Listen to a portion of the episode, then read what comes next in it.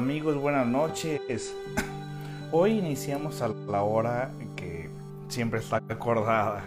En las últimas semanas había tenido yo eh, un, ¿cómo se podría decir? Un desfase en cuestión de, de los horarios, pero ya nos encontramos aquí conectados afortunadamente y el día de hoy pues tenemos un tema eh, bastante interesante. El tema de ahora, eh, pues yo ya se lo estuve mencionando eh, sobre desde la semana pasada que el tema de ahora es esas personas que jamás o que muy difícilmente muy difícilmente aceptan sus errores.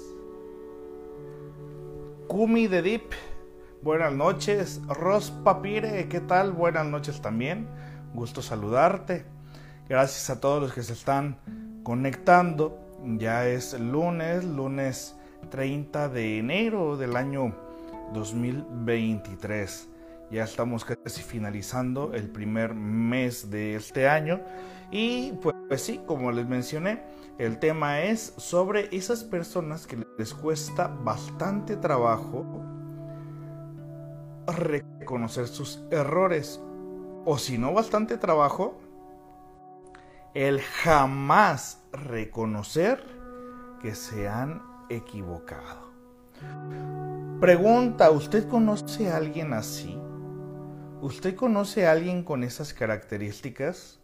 ¿En alguna ocasión usted ha interactuado con alguien que muy difícilmente acepta que ha cometido un error? Aquella persona que todo le sale perfecto, aquella persona que nunca se equivoca, aquella persona que jamás da un paso en falso, eh, Yadi Velarde, gracias. eh, mi mamá no va a estar hablando, Abraham Rodríguez. sí, estamos hablando de personas que nunca se equivocan. A ver, amigas, amigos que se están conectando, descríbanme por favor parte de la personalidad de quien ustedes conocen de un sujeto que nunca comete errores. Fíjate que usualmente estos sujetos eh, pasivo-agresivos, más agresivos que pasivos, son esos sujetos que además, además de nunca cometer errores, obviamente son los sujetos que nunca se disculpan son los sujetos que jamás van a pedir un perdón. Además de nunca equivocarse, obviamente como nunca se equivoca, pues no tiene por qué pedir perdón de algo.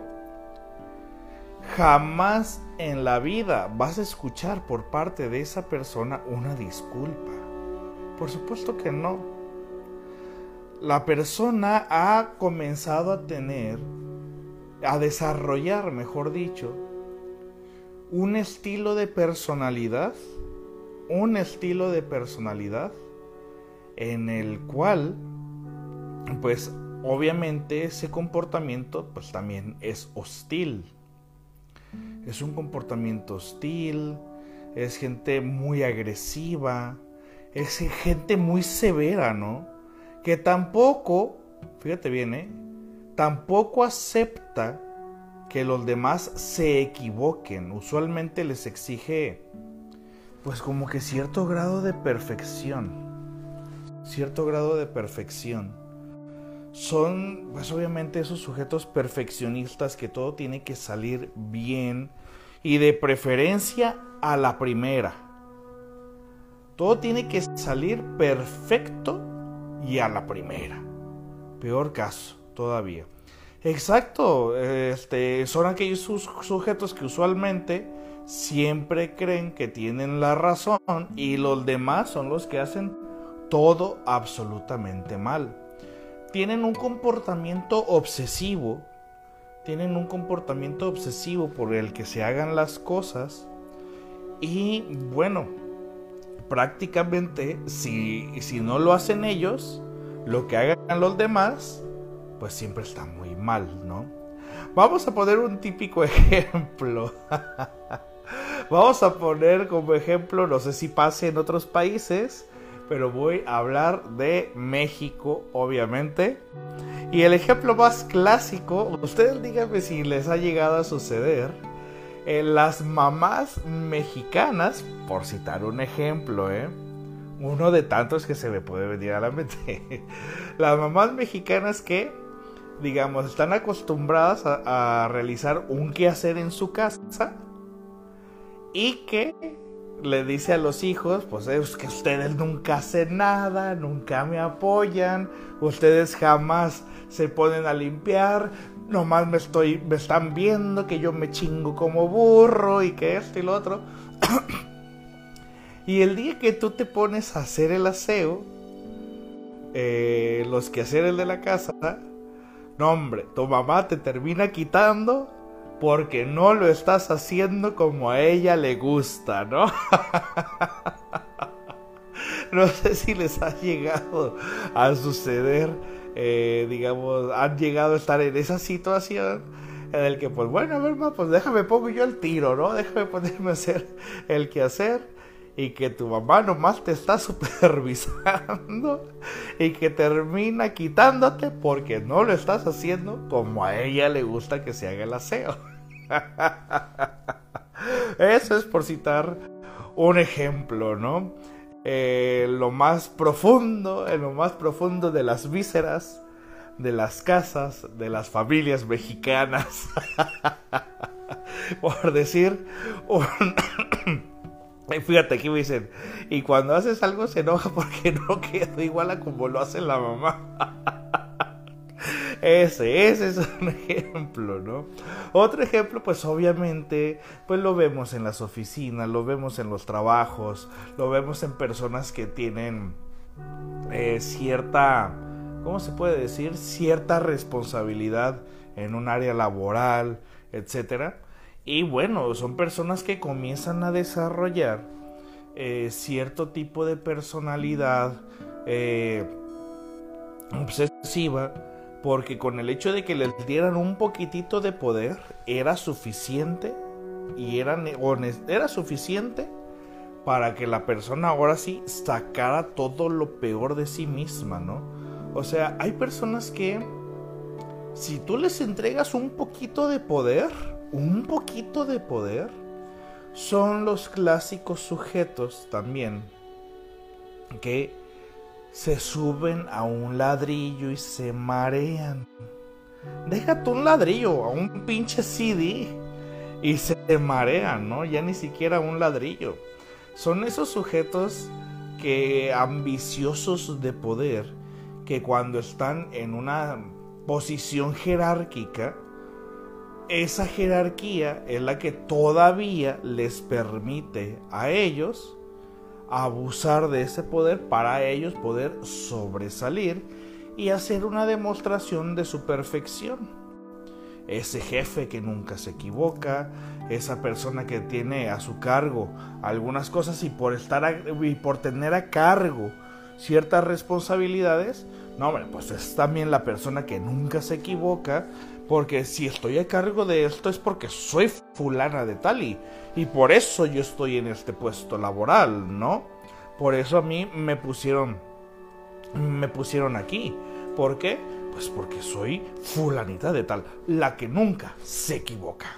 Bueno, para esto estas personas obviamente también eh, tienen esos comportamientos pasivo-agresivo pasivo-agresivo, en los cuales te pueden hacer señalamientos, te pueden hacer esos señalamientos de que no sé, se pueden meter hasta en tu vida privada, ¿no? De por qué hace las cosas de una forma y no de otra, por qué lo haces de tal manera, hasta por qué vistes de tal forma.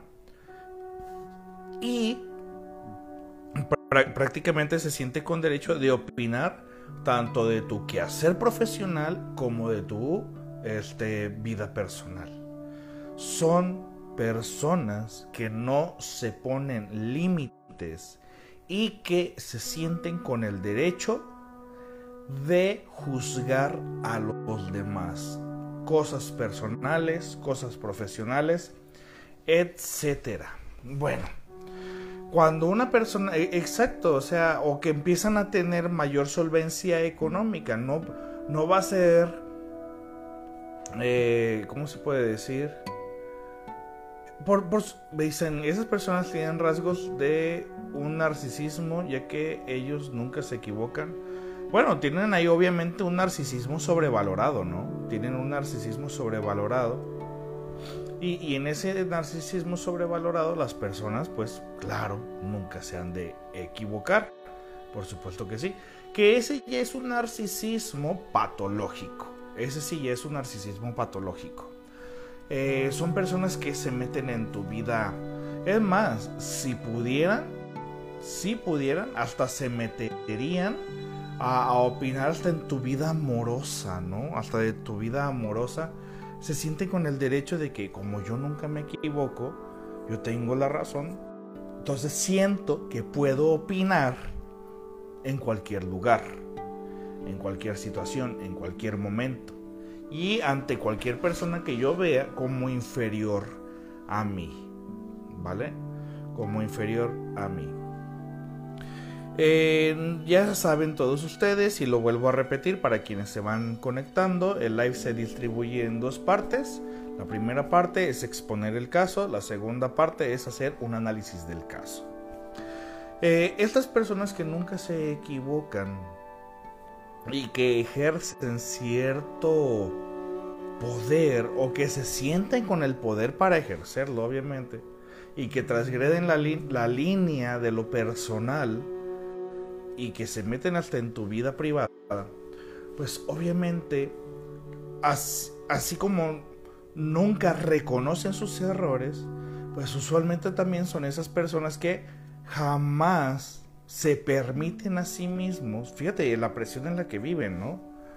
Fíjate la presión en la que viven estas personas porque también ellos a sí mismos jamás se permiten cometer un error.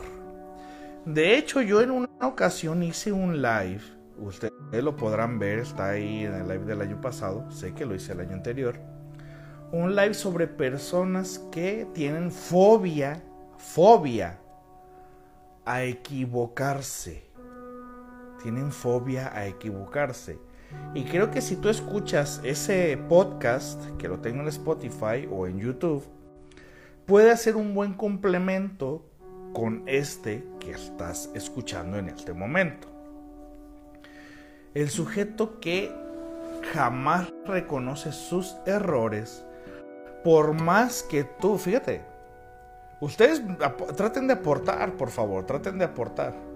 Esas personas que el día que realmente cometen un error, hacen hasta lo imposible, el día que lo no, el día que lo cometen y reconocen que cometieron un error. Son personas que hacen hasta lo imposible, hacen hasta lo imposible de que no se haya notado ese error usualmente se esconden, sienten mucha culpa, sienten mucha pena, todo eso. Y, tratan de escabullirse con tal, fíjate bien, ¿eh? con tal de no ser expuestos y con tal de no ser juzgados. Es a lo que más le temen, a la crítica social. Y más porque temen tener eh, ser juzgados de la manera en como ellos juzgan a los demás. Porque ellos saben que juzgan a los demás y son severos con los errores. Entonces el día que ellos cometen un error, por, por supuesto que sí, ellos sienten y consideran que van a ser juzgados de la misma manera por lo tanto, pues tienen que hacer hasta lo imposible para pasar desapercibidos. Y si le llegas a hacer un señalamiento de ese error que ha cometido, ¿qué te imaginas que va a hacer? No, no fue así, no fue de esa manera, no fue esto. Exacto, Abraham Rodríguez. O como se ponen a la defensiva cuando cometen un error. Sí, a veces algunos ya en automático, sin que uno les diga algo sobre el error. En automático, fíjate bien, ¿eh? En automático, esas personas ya se enojan o se ponen a la defensiva para que no les señales el error. Fíjate que eh, me pareció muy curioso eh, como una persona, una persona me, me compartió lo siguiente. Me dice, es que yo recuerdo, presten mucha atención, ¿eh? Es que yo recuerdo muy bien que mi mamá, que mi mamá, eh, si mi papá estaba preguntando por ella, si se le olvidó algo, lo que sea que no trajera a la casa, mi mamá fingía, llegaba a la casa fingiendo estar enojada. Y como estaba enojada, ya invalidaba que los demás tuviesen derecho a decirle algo. Dice, entonces yo lo que hacía es que si un día yo llegaba tarde de una fiesta, llegaba yo enojada, porque yo sabía que me iban a regañar, y llegaba yo enojada a la casa, y ya estando enojada, no me iban a decir nada, porque era más importante el motivo por el cual yo me había enojado.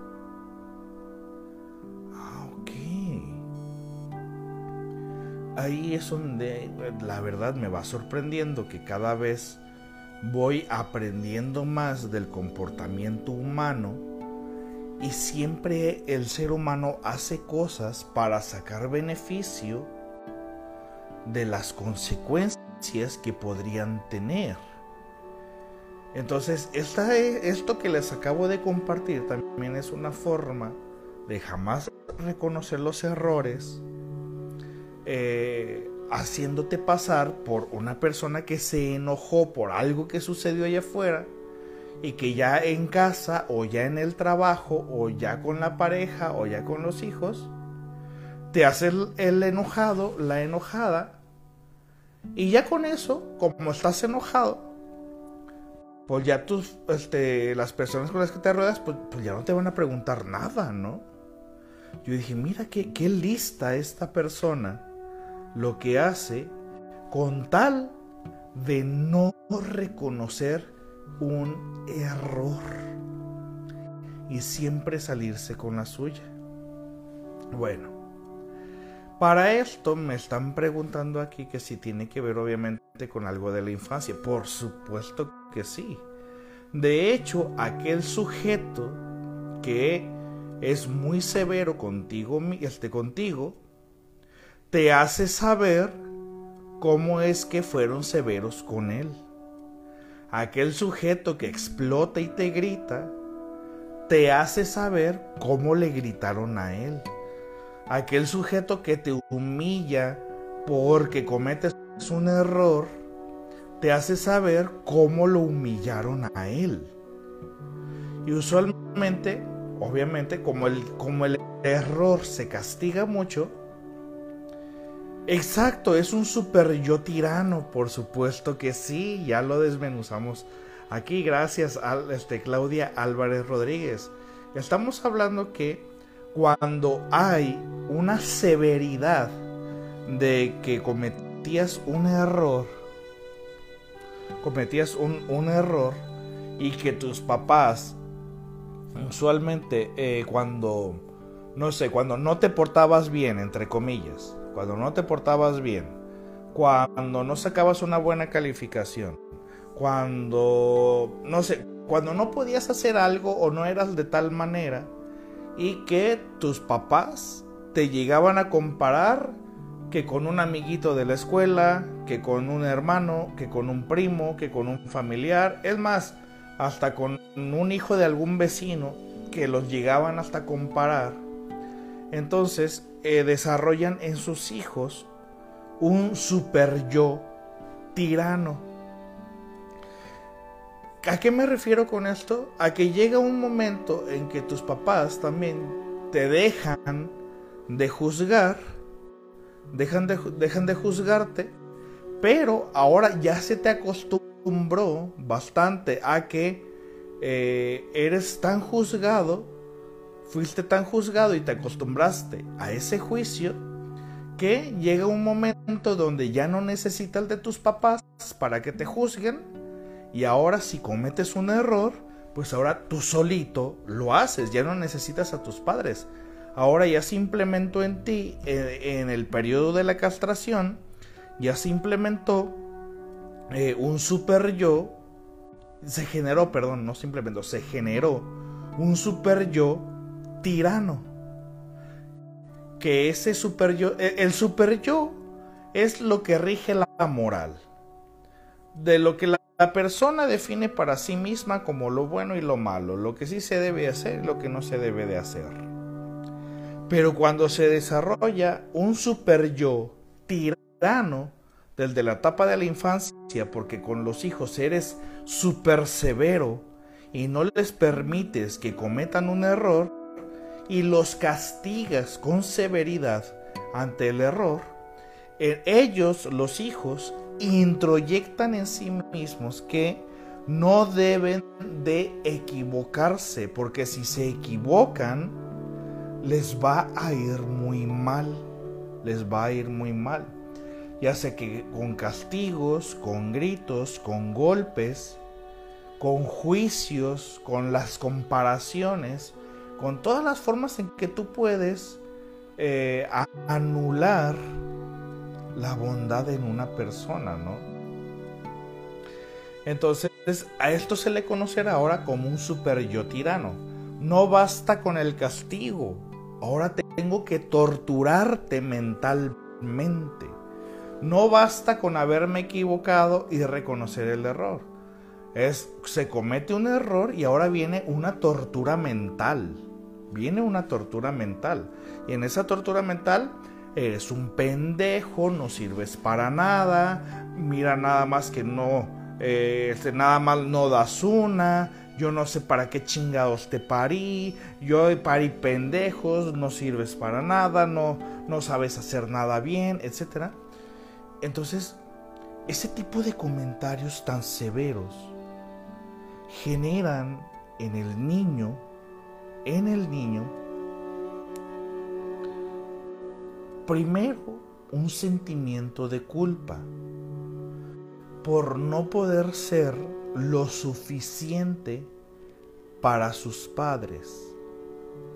¿Qué está pasando aquí? El narcisismo primario del el niño está siendo eliminado lo estamos extinguiendo. El narcisismo primario del niño. El narcisismo primario, les recuerdo, es aquel donde el niño sabe que es importante simplemente por existir. Entonces el niño se ve obligado a desarrollar un narcisismo secundario que sobresalga para solventar lo que el narcisismo primario no puede hacer. El narcisismo primario es, si no me reconoces por mi simple existencia, entonces reconóceme y valídame pues por mis acciones. Entonces quiéreme por, por mis acciones. Entonces me veo obligado a tener que realizar muchas acciones para poder ser aceptado. El niño, la niña, cuando no son reconocidos por su existencia, entonces tienden a sobreesforzarse, sobreesforzarse y con ello las personas eh, siempre, eh, bueno, llegan a desarrollar una patología en la cual tienden a estar en competencia con los demás.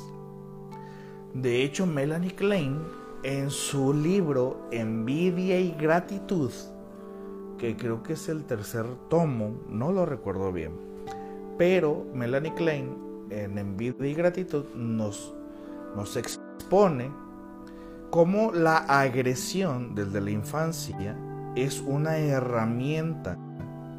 Si han visto esos niños, eh, digamos, menores de 3 años, si han visto esos niños menores de 3 años que, eh, pues que de la nada de repente comienzan a ser agresivos con los demás, que les pegan a los demás, que, que, que responden de una forma colérica con los demás y los castigan a los otros.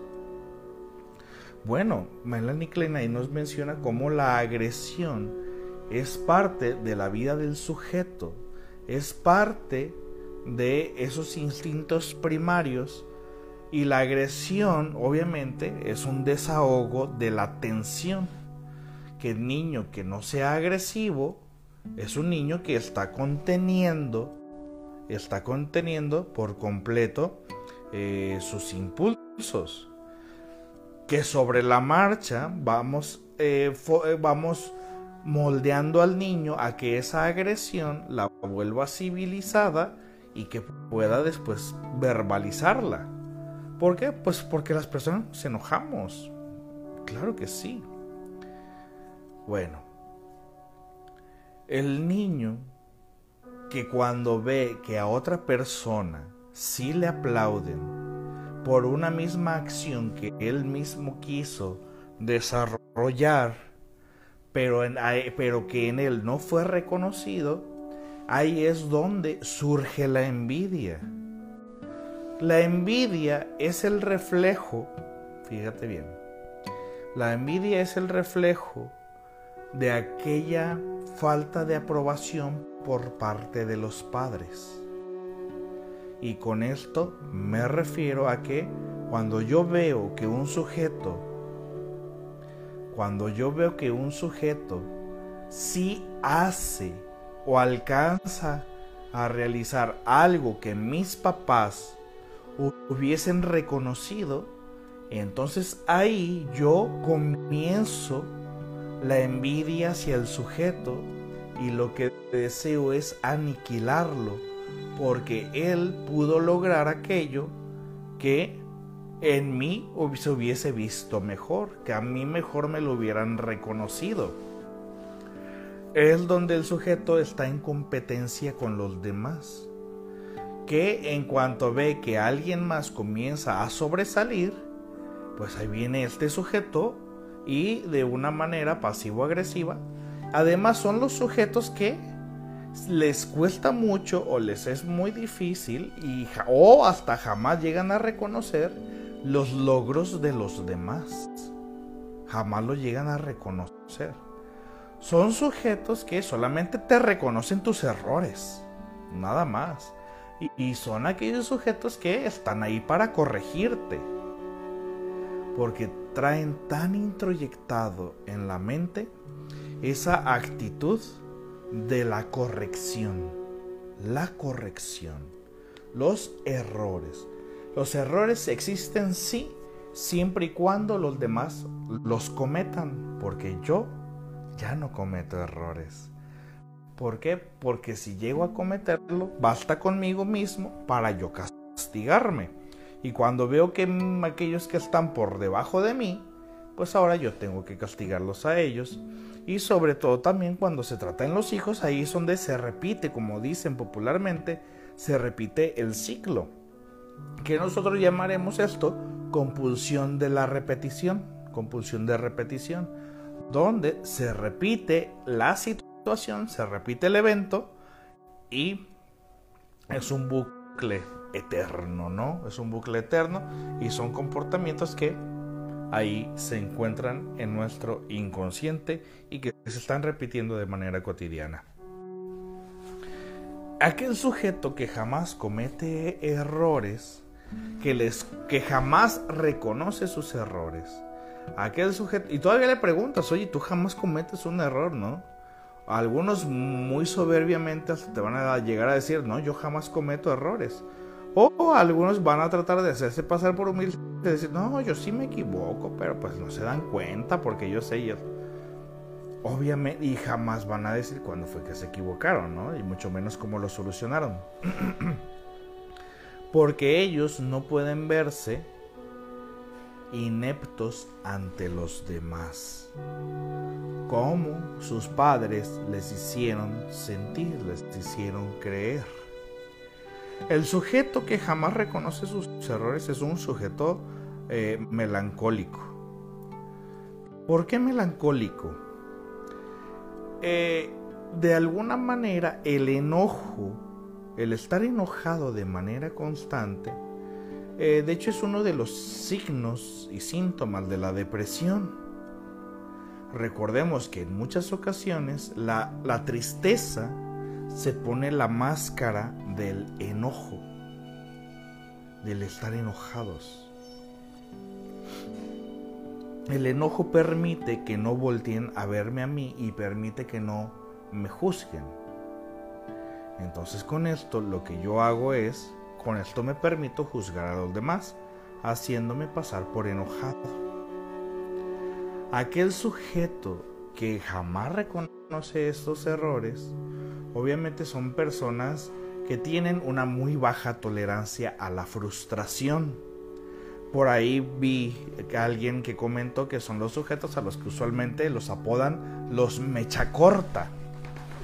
Son, son mecha corta y no pueden tolerar que las cosas no salgan bien a la primera. Además de que se genera, como les dije, un super yo tirano, ese super yo tirano acompaña al sujeto a lo largo de su vida, hasta sus últimos días. Alguna persona me puede decir, ¿y esto se puede atender? Todo se puede atender. La pregunta aquí sería, ¿la persona en cuestión se quiere atender? ¿La persona en cuestión desea ser atendida? ¿La persona en cuestión se ha dado cuenta en algún momento que tiene ese comportamiento? Porque algunos no se dan cuenta que tienen ese comportamiento. Tú podrás decir, oye, pero es que es bien evidente. Sí, para los que estamos afuera, es evidente. Pero para el sujeto ahí en cuestión no es evidente. Él está tan sumergido en el tema, él está tan sumergido en su comportamiento, que obviamente difícil, de una manera muy difícil, hace una introspección de sí mismo y que diga, si es cierto, yo soy así. De hecho, yo te puedo asegurar, casi casi te puedo asegurar, que si en este momento una de esas personas me está viendo o me está escuchando, lo más seguro es que ya se levantó y ya se fue, porque ya comencé a describir su comportamiento. Y algo que nos duele o nos disgusta mucho a las personas es que alguien describa nuestro comportamiento. Entonces muy posiblemente esa persona que se levantó y se fue se pudo haber sentido expuesta. Pero si la persona continúa viéndome o escuchándome en este momento, pues la verdad es que le reconozco, le reconozco su valentía, le reconozco el hecho de que se mantenga aquí escuchando pues todo esto que estoy compartiendo y que, se mantenga, pero lo más seguro es que ya se puso muy incómodo. Y si le decimos, oye, tú eres así, la persona va a decir, no, yo no soy así. O sea, ya del de obviamente, cuando alguien puede, cuando alguien se pone a describir el comportamiento de ese sujeto, ¿qué crees? Jamás le atinas, ¿no? O sea, ¿el ¿por qué? Porque el sujeto siempre niega todo. casi siempre lo niega. Yo recuerdo en una ocasión, yo recuerdo mucho en una ocasión que eh, una persona eh, hace, hace tiempo, aquí en terapia, yo recuerdo que ese sujeto, él me describía, fíjate bien, ¿eh? eh, si él me describía un color, por decir, o sea, era difícil que yo le atinara, era muy difícil que yo le atinara, por decir, a lo que el sujeto estaba diciendo. Por ejemplo, si el sujeto me estaba describiendo el color azul, si, no, si el sujeto me estaba describiendo el color rosa y me está dando las características de algo que es rosa, yo le decía a ese sujeto, ah, oiga, está hablando entonces usted de el globo este, o el material o el carro, eh, el que es de color rosa, está diciendo, o sea, usted está describiendo el color rosa. La persona va a decir, no. Digo, ah, entonces, ¿qué es? Eh, estoy describiendo la mezcla del color rojo con el blanco. Y yo me quedaba y le decía, ¿y la mezcla del color rojo con blanco no es el color rosa? Bueno, sí, pero, eh, pero es más atinado decirlo yo de, si lo digo de esta manera. Ok. Conforme la plática del sujeto me empezaba a hablar de más cosas, me empezaba a describir, eh, por decir, una bebida alcohólica. No, es que esto es, es una bebida que hacen en agave y que él de esta manera y que el otro. Y yo decía, eh, ¿usted está hablando del tequila? No, estoy hablando de este de un licor que se da de las plantas del agave y que y ese licor no es el tequila. O sea, era una persona que si yo describía algo, le digo, a ver, usted está diciendo esto, yo estoy entendiendo qué es esto, ¿es así? Digo, una de dos. O yo soy muy pendejo para entender, o usted explica muy difícil. Una de dos. Digo, son personas que cuando llegó un sujeto así aquí a consulta, pues intento describir su comportamiento, pero para darle una retroalimentación, ¿no? No. El sujeto se puso a la defensiva conmigo, porque cuando un sujeto como yo comenzó a describir que un sujeto como él, su comportamiento tiene una descripción, entonces, ¿qué es lo que hizo el tipo? Defenderse de la manera más ridícula posible, de la manera más ridícula posible, y me ponía situaciones que eran muy obvias, pero que si yo las describía, por el simple hecho de que yo era el analista, el sujeto decía, no, no es como tú dices, es como yo digo. Digo, digo, güey, pero estamos hablando de lo mismo.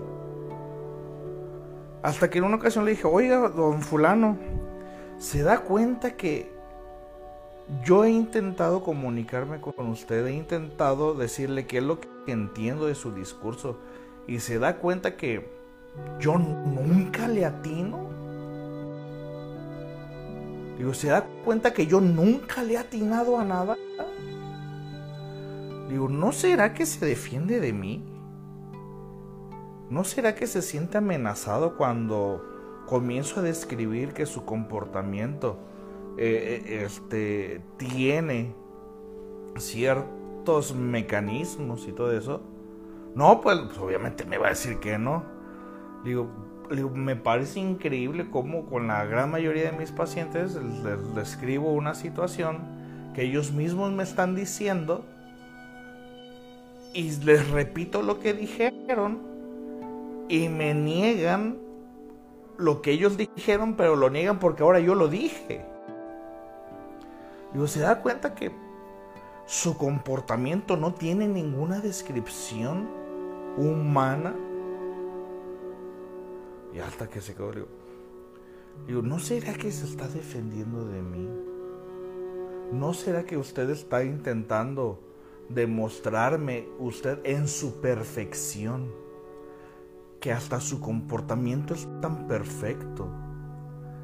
Y de hecho, está tan su comportamiento está tan lejos del alcance humano y que nadie en la faz de la tierra puede describir su comportamiento. Digo, porque para mí ha sido muy difícil. Usted me dice eh, tal color, yo le digo el color rosa, no, usted dice, no, es la mezcla de blanco con rojo. ¿No es lo mismo? Usted se está comportando de esta manera. Total, por citar un ejemplo, obviamente aquel sujeto que jamás reconoce sus errores, es un sujeto que si reconoce un error, si el sujeto llega a reconocer un error, es una forma, fíjate bien, ¿eh? el dolor. Aquí es donde se menciona que el inconsciente es atemporal, ¿vale? Que no se nos olvide esta palabrita. El inconsciente es atemporal, lo cual significa que no tiene tiempo. Cuando sea, si hay algo que yo ya viví y me causó dolor, alegría, tristeza, etc., si me genera un sentimiento, cuando vuelvo a pasar por una situación similar, en ese momento el inconsciente vuelve a revivir la situación. Entonces, si esta persona desde muy pequeño fue tan restringido y tan castigado porque cometía errores, entonces, ahora en esta situación donde yo, les, donde yo estoy describiendo que está realizando tal cosa, el simple hecho de la descripción de su comportamiento, la persona cree que su comportamiento, al tener descripción, obviamente es un error y no tienen por qué existir los errores. Entonces, ¿qué es lo que viene? El sujeto se defiende de una manera neurótica, al borde de lo ridículo, porque en ese momento se siente expuesto y se siente expuesto como y revive el momento de ser expuesto como cuando era niño y que le, y que le decían cometiste un error, eres un pendejo, no sirves para nada, mira, nada más no haces nada bien. En ese, en ese momento el sujeto se vuelve a sentir castrado, se siente amenazado. Por lo tanto, tiene que hacer hasta lo imposible porque se sienta acorralado y tiene que dar una respuesta que no sea igual a la que yo ya le dije. Pero el sujeto se está defendiendo de mí porque cree que yo le quiero hacer saber su error y que lo voy a juzgar por cometer un error. Es por eso que a veces algunas personas que, que son así jamás vienen a terapia. Eh, es muy difícil que una persona de esos que jamás reconocen sus errores, jamás van a venir a terapia. ¿Por qué? Porque venir a terapia lo asocian como he cometido un error, soy un pendejo para vivir. Ellos creen que nosotros aquí, los psicólogos, les vamos a enseñar a vivir. No, nosotros no le enseñamos a vivir a nadie.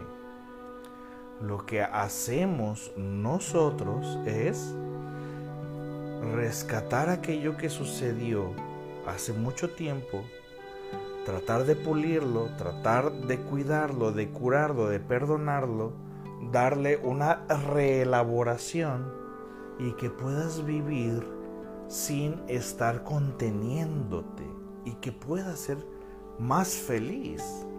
Eso es lo que hacemos. Nosotros no le remarcamos ningún error a nadie. Nosotros no juzgamos a nadie. Bueno, para esto, para esto, eh, el sujeto se defiende porque cree. Y, es más, el sujeto se defiende porque cree que eh, se siente amenazado. Y entre más severo es con nosotros cuando cometemos un error, obviamente es cuando más ha detectado esa persona que, mira, él se equivocó como cuando yo era niño. Él se equivocó, entonces ahora yo tengo que castigarlo. Porque aquel sujeto que comete errores se le tiene que castigar. Ahí viene el super yo tirano, ¿no? Entonces todos los errores los tiene que castigar. ¿Te das cuenta de esta situación? Es cansada, es difícil, es desesperante. Tanto para las personas que viven alrededor de esa persona, como para él o para ella. No van a reconocer, no van a ir a terapia. El que llegue a venir a terapia va a venir a defenderse. Aquel que llega a venir a terapia y que comienza a hablar, yo intento, por ejemplo, puede decir la persona, la, persona puede decir, ah, no sé, es que yo fui a una fiesta y me dieron, pues había ahí frutas, este, mientras estaba platicando con mis amigas, con mis amigos y, y agarré una fruta de estas que son, este, como e, engajos, le digo, ¿naranjas? No. No, naranja no. Era un cítrico eh, como tipo color, este, como una mezcla de, rojo con blanco. Este, eh, de, rojo con blanco, con un poquito de, de tal otro color. de rojo con blanco y un toque de amarillo.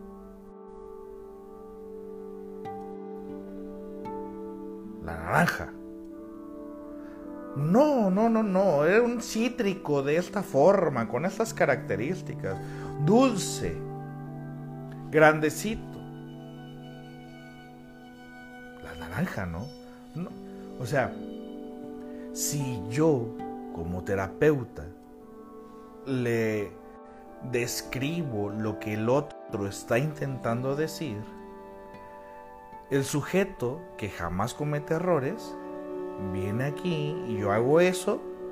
Entonces el sujeto, si yo, eh, digamos, lo describo y es así, el sujeto se tiene que defender porque comienza a percibir que si el psicólogo hace una afirmación y es correcta, entonces significa que yo estoy en un error. Es por eso que esas personas creen que venir al psicólogo es como una competencia de ver quién sabe más. Y bueno, van a durar muy poco en terapia porque pues ¿para qué vienen si nunca se equivocan, no? O sea, el que una persona reconozca sus errores va a ser algo muy difícil. Pero eh, cuando se vuelve flexible el pensamiento y se dan cuenta que pues un error pues es algo humano, porque tienen una obsesión por, por tratar de ser, no sé, algo que no es humano. No descansan las personas. Es importante que hagamos una pequeña reflexión de que el error tiene una utilidad, la cual es crecer. Cuando tú te encierras y te encasillas en que ya lo sabes todo, te estás perdiendo de mucho conocimiento. Darse la oportunidad de seguir obteniendo más conocimiento, no importa que sea a través de otros, es un acto donde te permites ser libre. Decimos adiós a las ataduras de la perfección. Que pasen todos ustedes muy buenas noches. Me dio mucho gusto saludarlos. En unos minutos más les voy a dejar aquí el tema de la próxima semana. Va a estar eh, bastante interesante el del próximo lunes. Y bueno, que pasen todos muy buenas noches. Un gusto saludarlos. Hasta luego.